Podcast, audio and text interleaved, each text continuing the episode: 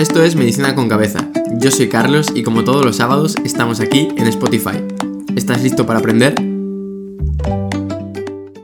Muy buenas chicos y chicas, estamos aquí en un nuevo capítulo. Soy Carlos, ya nos conocemos y hoy quiero hablar de trastornos de la conducta alimentaria. En este capítulo hablaremos de la bulimia nerviosa y en el próximo capítulo hablaremos de la anorexia. Son dos de las principales enfermedades desde el punto de vista psiquiátrico que debemos conocer respecto a los eh, trastornos de la conducta alimentaria. Ya sabéis, la mejor forma para entender una patología es responder a las cinco preguntas y así la habremos entendido. Y eso es lo que vais a hacer, vais a entender esta patología. Entonces, ¿qué es un trastorno de la conducta alimentaria? Pues básicamente es una enfermedad, una patología, una situación en la cual hay problemas en relación a la alimentación.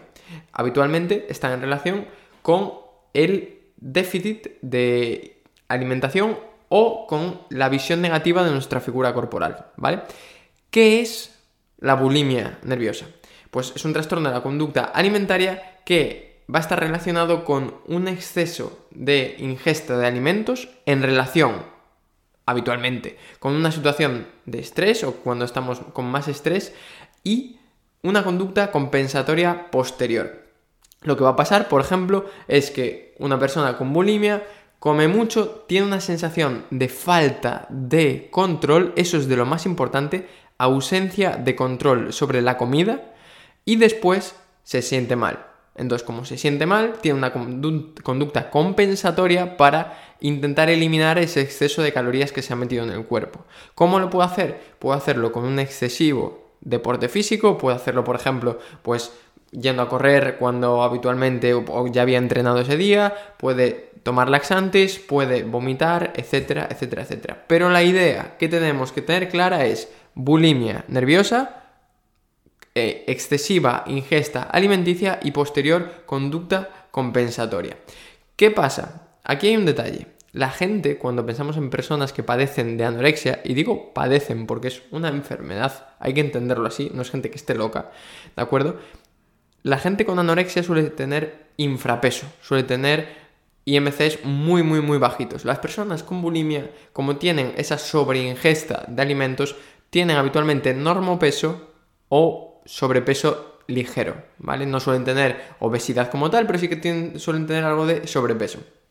Y de lo, también de lo más importante que tenemos que tener claro es, tienen una excesiva preocupación por el peso y la imagen corporal. Entonces, ¿qué es la bulimia nerviosa? Exceso de ingesta de alimentos con sensación de pérdida de control sobre la comida y dos, conducta compensatoria.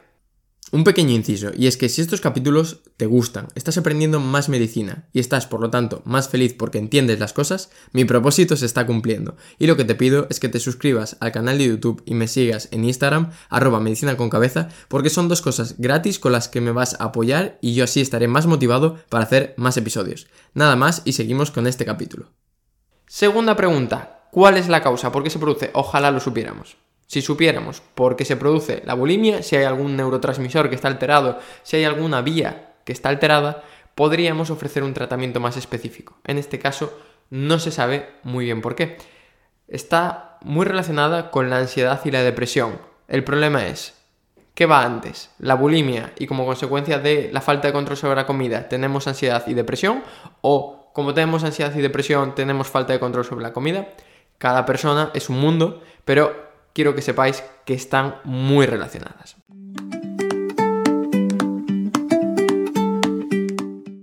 Tercera pregunta, ¿qué consecuencias van a tener los pacientes con bulimia? Bueno, evidentemente, más allá del plano psicológico, ¿de acuerdo? Porque ocasiona muchísima ansiedad, mucho estrés, mucha preocupación, mucha falta de motivación, en el sentido de esa ausencia de control sobre la comida, tenemos consecuencias también orgánicas que podemos ver.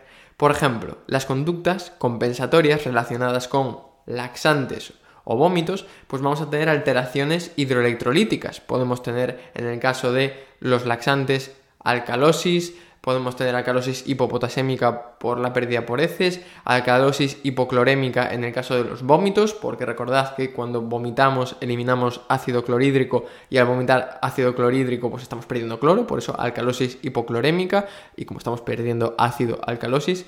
Y no solo eso, con los vómitos que podemos tener erosiones dentales, ¿de acuerdo? Y no solo desde este punto de vista de laxantes, vómitos, también desde el punto de vista osteomuscular. Cuando sometemos al cuerpo a ejercicio físico intenso como conducta compensatoria, cuando a lo mejor ya hemos entrenado, podemos caer en sobreentrenamiento y en lesiones osteomusculares, que no son una consecuencia poco habitual. Entonces, ¿qué creo que es fundamental?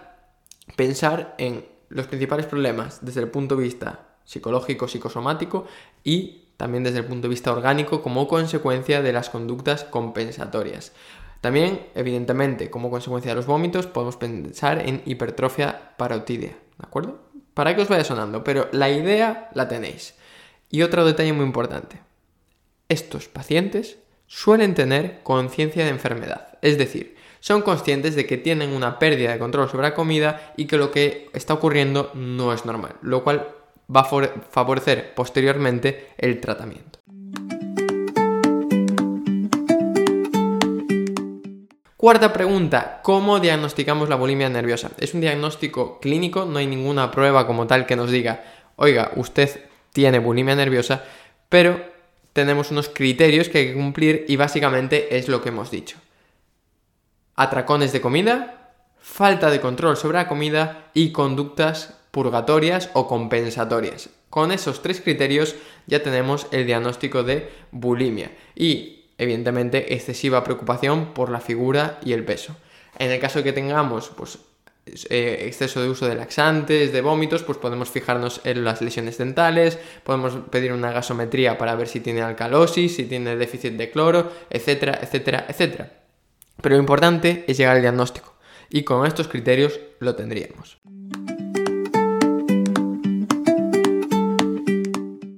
Muy bien, vamos a la última pregunta. ¿Cómo se trata? ¿Qué digo siempre?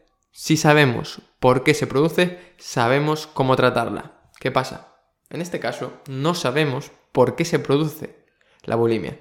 Entonces, la mejor forma de tratarla es abordando la ansiedad y la depresión con fármacos, por ejemplo, antidepresivos del tipo eh, recaptadores de la serotonina, o también podemos utilizar terapia cognitivo-conductual. ¿Por qué? Porque dijimos que estos pacientes suelen tener conciencia de enfermedad. Por lo tanto, el hecho de hablar con una persona que sepa el tema, que sea especialista, psiquiatra, psicólogos, eso puede ayudar mucho a que sea capaz de generar mayor sensación de control sobre esos atracones y por lo tanto controlar la bulimia. Dos pilares, terapia cognitivo-conductual y antidepresivos, ¿de acuerdo? Y con esto tenemos una idea ya bastante buena, global, de la bulimia nerviosa. Espero que os haya gustado, dejad 5 estrellas, suscribiros y nos vemos en el capítulo de la siguiente semana.